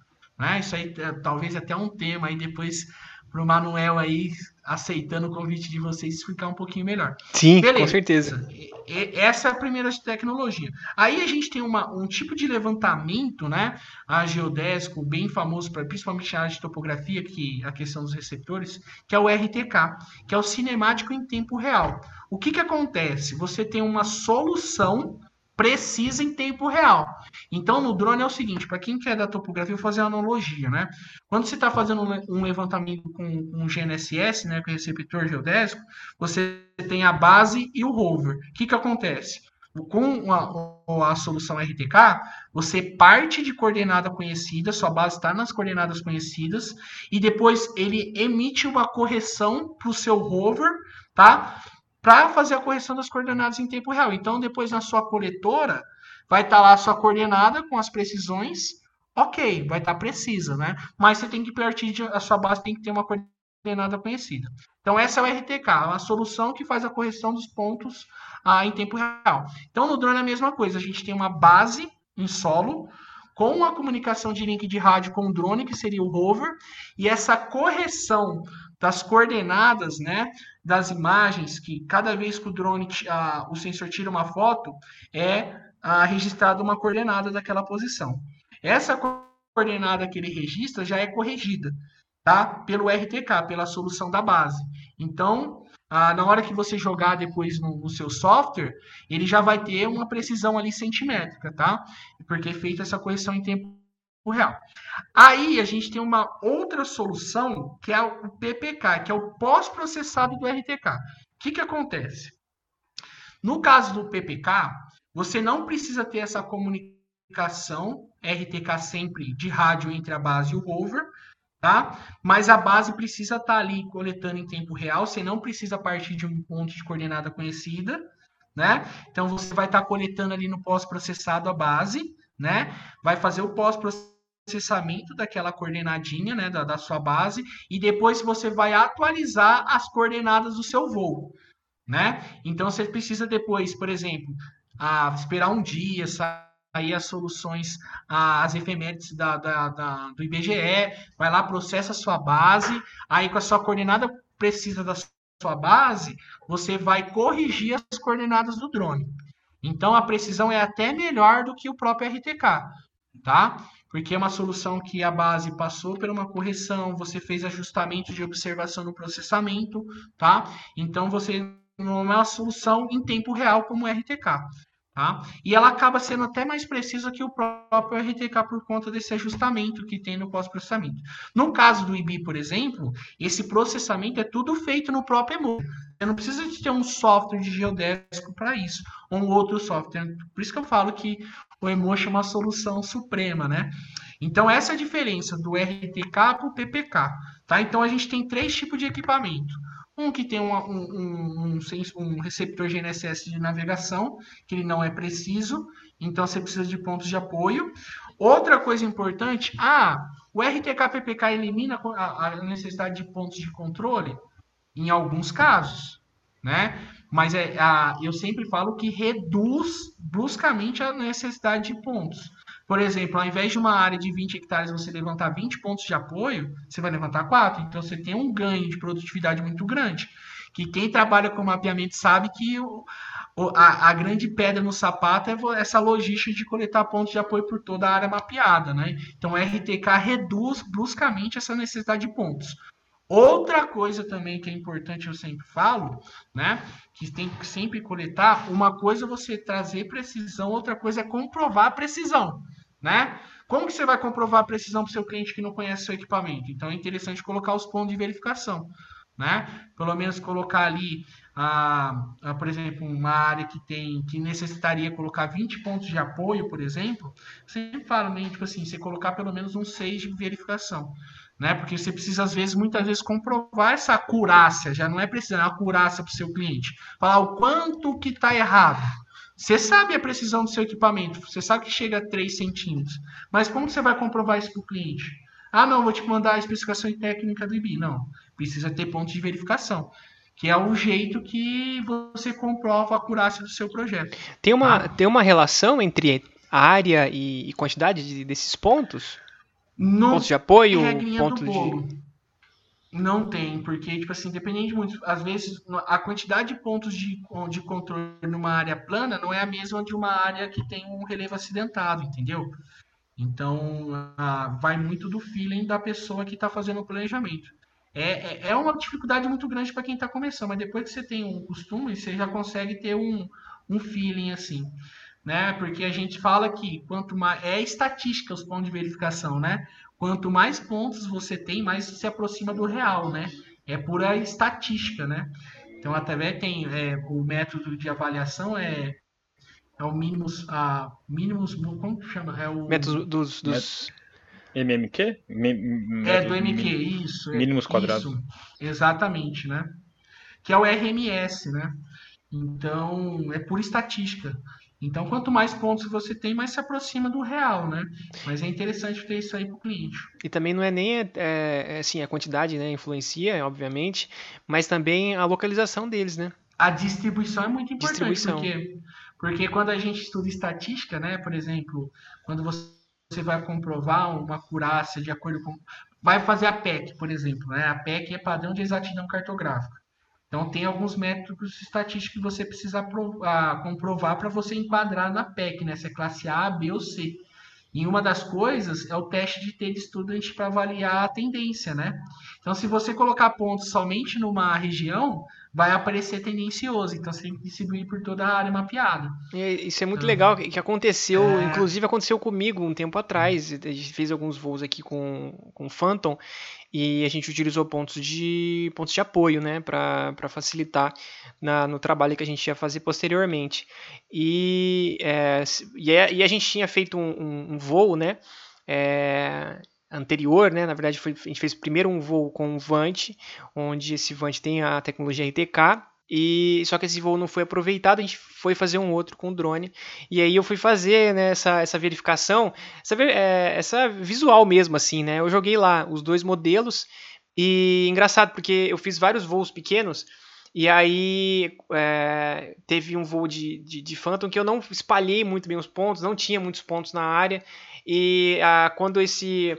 Quando eu estava analisando a, áreas longe dos pontos de controle, você percebia uma distorção. Era é bem, bem interessante é, isso. É, e aparece mesmo, tem que distribuir os pontos certinho. Muita gente. Eu sempre cito um caso que aconteceu comigo na Drone que acho que exemplifica bastante isso aí, né? Teve um cliente que uma vez estava fazendo mapeamento de estrada e falou para mim que quando foi gerar as curvas de nível, estava aparecendo uma rampa, né? Era realmente uma rampa. E eu falei, caramba, né? E não, usei pontos de controle, não sei o que, não sei o que lá. Só que aí ele pediu uma consultoria. E a gente, tipo assim, eu depois que eu peguei o relatório de processamento dele, não deu, não, não, não precisei nem fazer consultoria. O que, que ele hora. fez? Matou na Não, hora. tipo assim, ele colocou ponto de apoio somente num lado da pista. Né? Aí o que, que aconteceu? Ajustou um lado e o outro lado não. Ai, caramba. É. Então, eu, então, tipo eu, assim, você eu gosto daquela analogia que os professores faziam, né? É, a foto é como se fosse uma folha maleável, né? O ponto é como se fosse Sim. um alfinete fixando a folha no, no, no, no terreno, tá no real. E, e, é um exemplo que eu usava na aula. Eu sempre pegava uma folha assim, quando eu trabalhava no Danete, pegava a folha e fazia exatamente isso aí. é uma folha flutuante, você precisa dos alfinetes para conseguir fixar em um ponto, né? Uhum. É muito interessante, é muito interessante. Mas aí o cara simplesmente achou que precisa colocar é, só colocar ponto, mas não tinha importância de exibição e acabou fazendo o serviço duas vezes, né? É porque realmente e, pegar ponto de apoio já é chato, né? O cara fala, não, é, vou pegar é aqui rapidinho complicado. aqui e, e caro, aí vai. Caro, é caro também. É, é caro, é caro. Por, por, por, isso, tipo assim, por exemplo, uma, um equipamento com te tecnologia RTK PPK é mais cara. Só que, tipo assim, só a, a, você diminuir a necessidade de pontos já, cara, já, ao invés de 20 você coletar 4, já, nossa, já, você já ganha o seu dia, a sua produtividade aumenta muito, né? E outra coisa, o RTK, o PPK é muito importante em casos também, em áreas inacessíveis também. Né? Como você vai colocar pontos de apoio em áreas inacessíveis? Então Isso o RTK é PPK é importante Isso é também é por conta disso, né? Caramba, quanta é, informação! Pode Bastante falar, Alex. coisa, né? Nada, né? Pode, vamos, vamos, eu vou fazer no finalzinho. É, então, uh, o, o IB clássico, esse. Uhum. É, então, assim, só para entender, né? Então, são, são quatro uhum. IBs. É, eu posso eu posso ir tunando ele? Como é que funciona? Ah, eu comprei um, agora eu quero colocar PPK. É, como é que funciona essa, essa transição? No, no... My Drone. Pimp My Vant. Pimp My, Pimp my, my IB, exatamente. Como é que funciona isso para pro, pessoal que vai comprar, às vezes não tem muito dinheiro, mas já está vislumbrando uhum. um futuro profissional. Eu falo assim, não, eu vou comprar esse, mas uhum. já estou pensando em atacar o mercado de agronegócio. Mas eu não tenho dinheiro para comprar uma, uma sequoia, eu vou deixar para uhum. depois. Como é que funciona? Então, então, vamos lá. No caso, vamos falar do Ibisoda. Hoje o Ibisoda ele não tem uma versão, você não consegue fazer um upgrade para RTK, por exemplo. Né? Ok. Então, é um equipamento que, se você quer migrar para um RTK PPK, como é um equipamento que tipo assim, tem um valor ah, interessante no mercado, você vai ter que vender aquele, aquele IB e comprar um IB Plus ou IB X que tem essa opção de você fazer o upgrade. Mas o IB, o IB Soda tem a opção sim de você colocar uma câmera Sequoia, por exemplo. Né? Então você consegue comprar o seu IB Soda, né, que tem uma câmera Soda, né? É que na verdade o nome é IB Classic, né? Aí acabou pegando IB Soda, mas ah, o nome é IB Classic e vem com uma câmera Soda e você consegue colocar uma câmera, uma Sequoia a mais depois que tem essa, essa, essa integração. Você tira uma câmera e apenas só coloca outra, né? No caso do Plus, né, o Plus também tem essa opção de você trocar as câmeras, né, vem com uma câmera soda e você tem a opção de colocar depois, fazer uma, comprar separadamente uma câmera Sequoia ah, para fazer. E ele tem a opção de você fazer ah, tem a opção de ou você adquirir na, na, no momento da compra ali o, o RTK PPK ou você fazer o upgrade depois, tá? Não precisa fazer nenhuma adaptação, né? Ah, mandar o equipamento para Santiago Cinta. Não. Simplesmente eu vou liberar ah, essa solução para você, tá? Então tem essa opção e você também consegue colocar uma câmera Sequoia. Aí a gente tem o IBSQ, né? Que esse SQ é de Sequoia, né? Então o equipamento, ah, ele é, ele tem a, vamos falar assim, o formato, a questão da, a, da, da, carcaça dele é igual do IB Plus, né? Só que ele é vermelhinho os detalhes. E ele tem uma câmera Sequoia, né? Só que você não consegue colocar uma câmera soda nele. Então você só vai utilizar ali a câmera multispectral. E o IBX, que é uma, uma, uma multiplataforma, né? Então você tem, é, você tem a opção com a, e sem RTK, e tem outros modelos, vamos falar assim, outras variações de acordo com a câmera.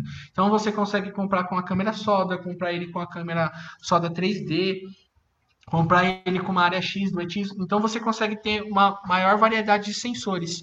Né? Pode comprar uma, ele com câmera soda e depois comprar uma soda 3D, uma área X, uma, uma do e até mesmo uma Sequoia, uma Mica Sense. Então você consegue fazer essa integração nele. Ah, legal. Uau! Muito, muito legal, muito legal. E o, esse BX também, ele tem uma, uma. A bateria dele, né? Parece que é melhor, não é? É, então, a gente, a, o IBSQ, como eu falei para vocês, é suíço, né? E, e, e, lá tem algumas regulamentações diferentes no Brasil.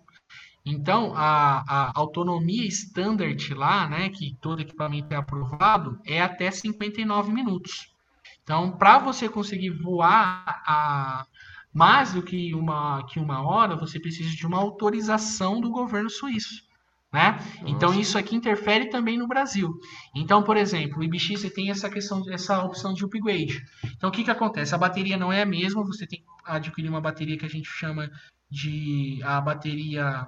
Agora fugiu o nome. Olha só, falo todo dia. Endurance. Ah, a bateria Long Endurance. Olha só. A bateria Long Endurance e também você precisa liberar a, um upgrade também do IBX. Então, o que, que acontece? A gente faz uma solicitação para a SenseFly, a SenseFly precisa pedir uma autorização para o governo suíço, tendo a autorização aí libera por uma hora e meia. Então tem essa questão aí também, tá? E uma outra coisa também, por exemplo, ah, para você usar uma câmera termal. Hoje no Brasil, tudo que envolve termal é, é um, um, assunto delicado, porque algumas câmeras têm a questão da restrição. Toda câmera termal tem uma restrição né, para utilização. Então, o que, que acontece?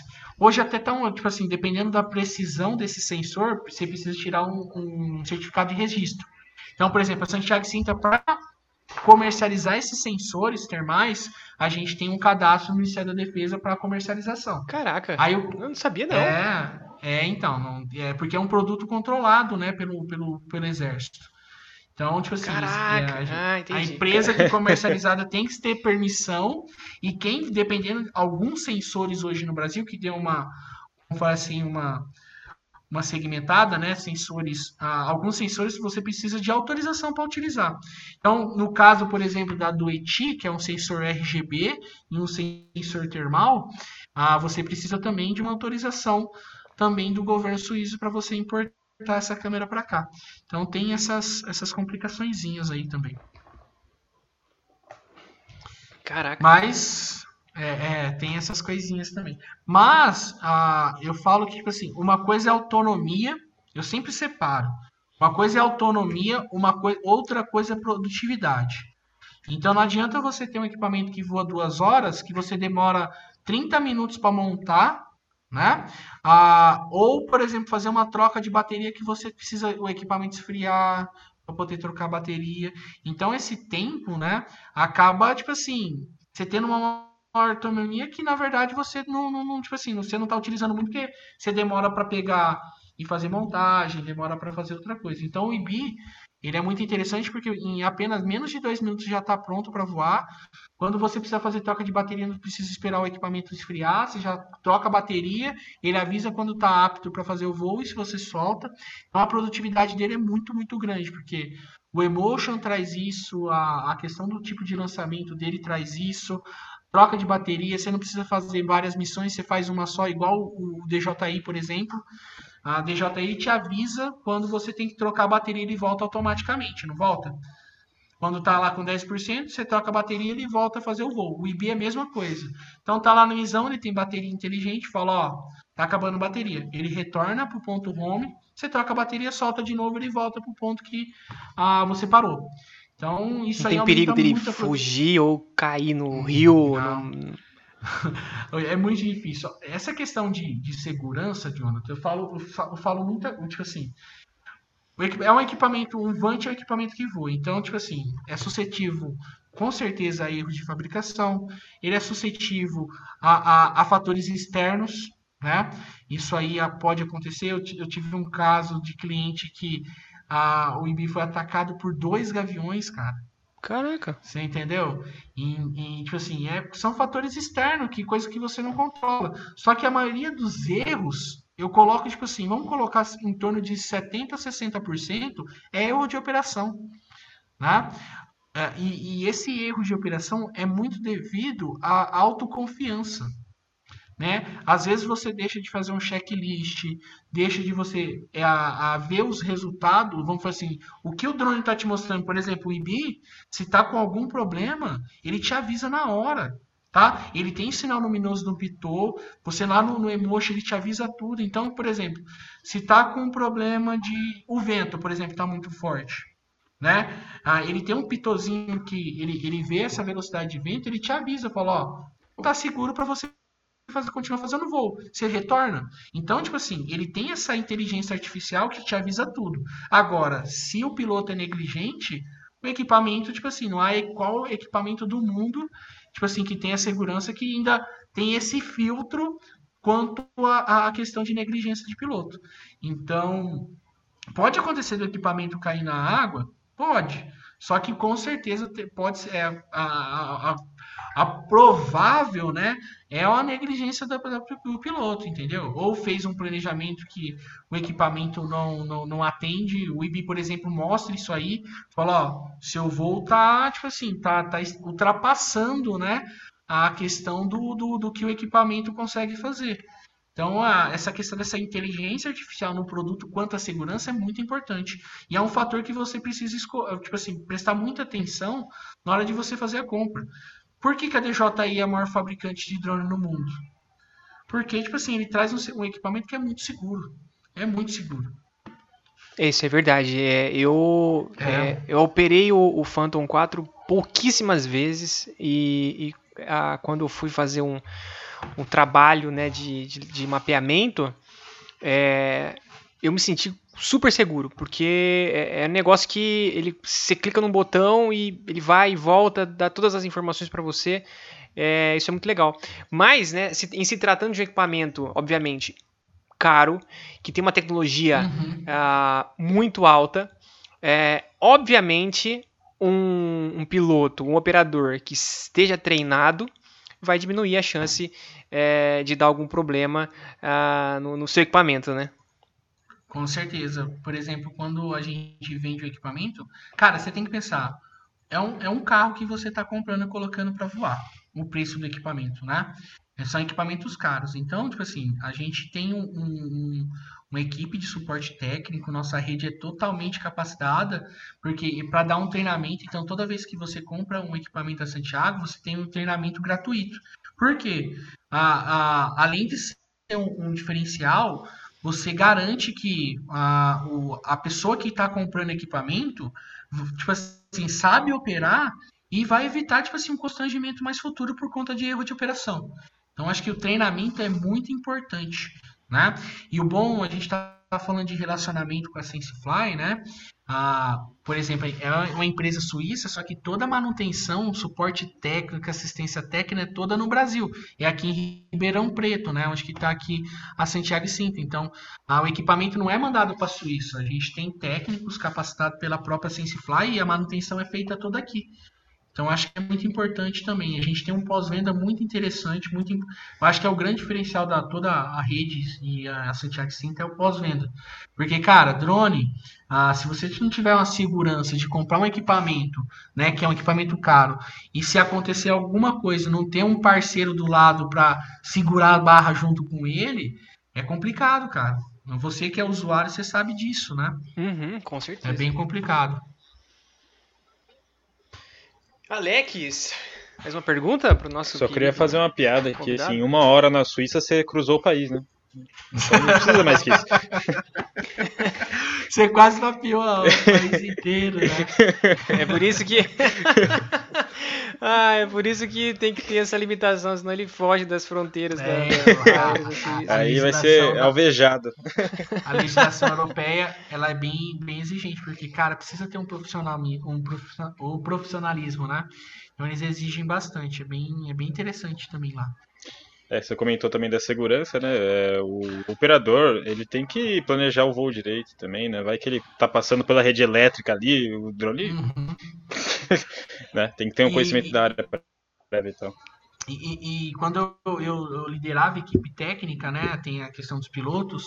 Uma coisa que, uh, que sempre a gente falava para eles, não só eu, também a Silvia, que era a responsável pela mapear, se não tá seguro, você não tem total segurança, tipo assim, você tá com 99% de segurança e tem 1% de, de insegurança, não voa. Não voa. Você tem que ter total segurança do que você está fazendo. Então, por isso que é importante ter um checklist, um equipamento que te traz as informações necessárias para você ter segurança, a fazer uma avaliação da área que você está mapeando. Então, a, a, muitas vezes a gente chega na área e já faz o voo, mas a gente tem uma ferramenta do Google Earth É uma ferramenta, tipo assim, que, que, que sana essa necessidade de você ver onde que tem vegetação, aonde você tem o morro, da onde você vai partir o voo. Então, hoje você tem ferramentas que te auxilia. E outra coisa, acho que o Jonathan falou também, o clima. O clima é muito importante. Tá? O vento é um fator que, que muito prejudicial né, para a questão de segurança. Então, se o, o, fabricante fala que não, você não pode voar com, com vento acima de 13 metros por segundo, que está ali em torno de 40 km por hora, você não pode voar. Né? Porque o equipamento foi testado pra caramba para falar que não. Que é, um, é um planador. Então, se bate um vento ali e derruba, é prejuízo para você e pode acontecer um acidente, né? E, e, outra coisa, essa questão, toda vez que tem um acidente de drone, ele sendo pequena, na mídia fica uma coisa gigantesca, né? Então acaba trazendo até uma questão de uma fama negativa para você. vamos dizer assim, uma fama que você não gostaria de ter. Então a segurança, eu sempre falo que segurança é a primeira. Segurança em primeiro lugar. De, lembra quem falava isso aí, nosso professor? Professor, ah, vocês teve o professor Itami de topografia 3? Acho que vocês não tiveram não, aula. Ah, não, não, não. Só Maurinho só. É, ele falava pra gente assim, segurança sempre em primeiro lugar. É, isso aí, é ela, isso mesmo. Ela... Eu acho que nesse caso tem que ser prioridade zero, eu acho, né? Porque é o. É, é, é um drone tem que ter. Né? É algo que você. Uh, ainda mais esse tipo de, de drone, que é drone para ma mapeamento, são operações autônomas, né? Onde você faz um planejamento prévio e o drone ele vai fazer essa operação sozinho, ele vai, vai voltar. Então uhum. tem que ser realmente prioridade. E treinamento, né? Treinamento eu acho tem, essencial. Tem, tem, tem, Uma coisa que eu falo que, é tipo assim, a gente sempre indica, né? Que a gente gente nunca pode proibir. Quando você compra um equipamento, né? Primeiro você tem que ter um treinamento com grande qualidade técnica, né? E para te passar segurança. E é interessante antes de você até começar a fazer o primeiro projeto, você fazer alguns testes antes, né? Às vezes você pega, a compra o equipamento, não recebeu um treinamento muito interessante, aí você tem uma autossegurança, aí vai viaja do, a, tipo assim, 500 quilômetros para fazer um voo. Aí chega lá, você está inseguro, o equipamento cai. Então é interessante fazer alguns voos testes, sentir a confiança no equipamento antes de partir mesmo para a empreitada e fazer uma, o voo, viajar vários dias aí para fazer o um mapeamento. Então é interessante quando você compra, testar antes, ter uma autoconfiança no processo, porque você tem um processo e depois sim começar a fazer seus voos comercialmente. E eu acho que a, a mais do que você está comprando equipamento, mais do que você está comprando também uma solução, você está adquirindo também um relacionamento com a, com a empresa que você está adquirindo, né? É. E uhum. para finalizar, então, Maurício, né, conta um pouco para a gente da, da Santiago e Sintra, né? Quem são vocês? É, onde vocês estão? Onde vocês se encontram? É um pouco do do suporte técnico, da manutenção. Deixa aí, né, seus contatos para o pessoal que está ouvindo entrar em contato com você aí. Então vamos lá então. Então falando um pouquinho da Santiago Sintra, uma empresa que tem mais de 40 anos no mercado, né? Ah, uma empresa aí que que, que, lidera o mercado nacional aí de geotecnologia na questão aí de venda de equipamentos. A gente trabalha com as melhores marcas aí do mundo, então a gente sempre prezou a, em trabalhar com as melhores marcas, trazer as melhores soluções para o mercado brasileiro. Então hoje a gente trabalha com a SenseFly, com a DJ Enterprise, a, acho que um, em torno aí de quase dois anos com a DJ Enterprise. A, a gente trabalha com equipamentos da Trimble também, a gente é representante exclusivo da Pixford. Então, a gente tem uh, várias, a gente tem soluções em laser scanner que é a, a International. Então, a gente tem uma trabalha também com Spectra Precision, a gente tem várias marcas, né? Que, então, que a gente trabalha com, vamos falar assim, com as melhores soluções para o mercado brasileiro.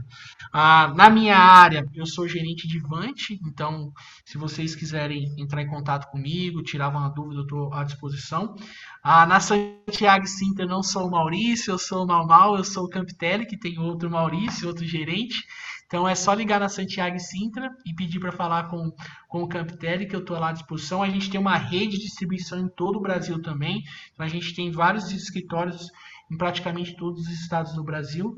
Então você pode entrar lá em santiagocinta.com.br, em distribuidores, você vai a, com certeza encontrar um distribuidor que está mais perto de você, um distribuidor que conhece seu mercado, a regional, então é, a, tem essa proximidade também, que acho que é um dos diferenciais da Santiago Cinta, a nossa rede de distribuição capacitada. Em, e a gente está em Ribeirão Preto, né, aqui no, no, interior do estado de São Paulo. Ah, como eu disse, ali a gente tem um prédio onde está Santiago Sintra, Gelag também, que é ali é a parte de agricultura. E a gente está à disposição. Então é só entrar em contato comigo através do e-mail campitelli underline Maurício, arroba Santiago e Sintra, o E é normal, não é o E comercial, tá? .com.br, que eu tô à disposição. Meu celular, deixa eu pegar o número aqui que eu sempre ainda não decorei, só um momento. Vamos lá. Vamos lá, vou passar meu número aqui. Eu também vou deixar, né? Eu vou te marcar, né? Eu vou compartilhar com, nas, nas, redes sociais e vou, e vou marcar você. É, tenho certeza que o pessoal vai entrar em contato com você sim. Com certeza, com certeza. Ó, o meu telefone comercial é, é o DD11, tá? Ah, 96627 5279. É o telefone WhatsApp também, estou à, à disposição, tá? E a gente está pronto aí conversar, marcar reunião, tirar dúvida mais dos equipamentos que a gente trabalha. E qualquer coisa aí a gente está tá aí na, na empreitada. Alex, mais alguma pergunta para nosso Não, eu queria fazer uma errata que eu falei o geosampa.com.br. Não, o site que eu comentei é geosampa.prefeitura.sp.gov.br. Só essa errata. E dizer que eu tô. Eu sou que menos mexo com drone aqui, eu nunca mexi, na verdade. Começar mexer, né, Jonathan? Sou, sou sim, entusiasta sim. e acho que ele tem que entregar meu iFood. um dia o drone vai entrar na janela do nosso quarto e vai entregar um hamburgão. Mas é interessante, o Alex, que tem a, a teve uma, uma empresa certificada para entrega pela ANAC no Brasil já, foi um marco oh, para a questão aqui. E a gente vai ter um sistema aí que é o sistema UTM, que não é o UTM do, do mercado, da, da, projeção cartográfica, né? Que é, é, não é uma coisa é do Brasil, né? É uma coisa mundialmente, e onde a gente vai ter vias onde os drones vai poder, tipo assim, passar em, em já está crescendo esse, esse, tipo assim, já está sendo estudado aqui no Brasil, está até, vamos falar assim, no meio do caminho. A ANAC e o DCE está trabalhando bastante nisso aí, porque é uma tendência, né? A gente vê a Amazon ah, lá no, nos Estados Unidos, que, que foi, vamos falar assim, uma das, das vamos falar assim, das, das empresas da vanguarda ali para nessa, nessa questão de entrega com drones. E no Brasil a gente tem, eu só esqueci o nome da empresa, tá? Mas teve uma empresa que teve uma autorização para começar os testes, né? Porque uhum. é, precisa, é um voo bem veloz, se você pensar, né? Então eles teve que mostrar toda a segurança na questão da, da, da entrega. Então, eu acho que é alguma coisa. Ah, foi iFood? Alguma... Não, não foi. Deixa, é alguma coisa Bird. Eu esqueci aqui. Mas a, empresa que conseguiu a certificação é a nossa parceira, né? Que é a L Drones, que também uhum. é parceira da Santiago Cinta nessa questão Legal. da certificação. E é interessante. Então não, está muito longe, não, Alex. Ah, então a, a, essa empresa que, que, tem a certificação para fazer voos autônomos para entrega... para fazer os testes, né? Eu vou, eu vou pesquisar aqui, ó.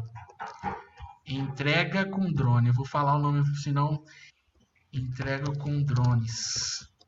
Vamos ver se eu consigo pegar e lembrar o nome da empresa, cara. Ai, eu, eu esqueci o nome da empresa. Alguma coisa Birds. Mas e, é, eles... e, essa empresa ela tem parceria com, com a Santiago Sintra? Não, ela não tem parceria. Quem conseguiu, tipo assim, a gente tem uma parceira que é a L Drones, né? Do, do, nosso amigo Lucas e do nosso amigo André, que eles, eles, eles que são as empresas que fazem a certificação da ANAC, e eles certificaram ah, essa empresa também. Nossa, que legal, interessante. É, foi um marco mesmo aqui no Brasil, acho que foi bem, bem interessante, acho que foi, se eu não me engano, em setembro, acho que em setembro ou final de agosto que eles conseguiram a certificação. Então não está longe não, meu amigo. Essa questão desse sistema de navegação e, e a questão dos drones sendo aptos, né, com toda a segurança. Daqui a pouco você vai pedir a pizza, vai entrar. Tem até algumas comerciais que o drone entra dentro de casa, entrega a pizza e vai embora. Época de Natal, é... os drones com a luzinha assim, piscando, maravilha. Agora já não é mais o pai de família que coloca a estrela na, na árvore, né? Vai, vai levantar um é, dronezinho. Aí, cara, tem, tem, tem umas coisas. Eu vi um vídeo, um vídeo só estendendo um pouquinho. Tipo assim, um drone que carregava, uma, carregava a, a mangueira de incêndio e, tipo assim, tipo assim, e apagava o incêndio. Então, tipo assim, a aplicação de drones é muito grande. A grande questão é a segurança e a responsabilidade de quem opera, né? Isso que eu sempre falo. Puxa, que legal. Tem, tem drones e a gente quer trazer é, a gente esse esse episódio 10 aqui é, é um marco para a gente esse episódio e também abre né para é, para a gente chamar profissionais é, de áreas específicas né é isso que a gente quer fazer aqui nesse podcast é trazer profissionais de áreas específicas então agora né a gente tem um episódio de drones a gente tem um episódio de vantes a gente explicou como é que funciona uhum. e agora a gente vai trazer profissionais que trabalham especificamente com é, com cada área, né? Então tem, como você Sim. disse, né, é, profissionais que trabalham com inspeção, trabalham com segurança patrimonial, trabalham com agricultura, trabalham com é, projetos de, de, engenharia civil. Então agora a gente vai começar a ramificar, vai trazer mais conteúdo pro, pro pessoal. É, e esse então foi o episódio 10, cara, com o Maurício.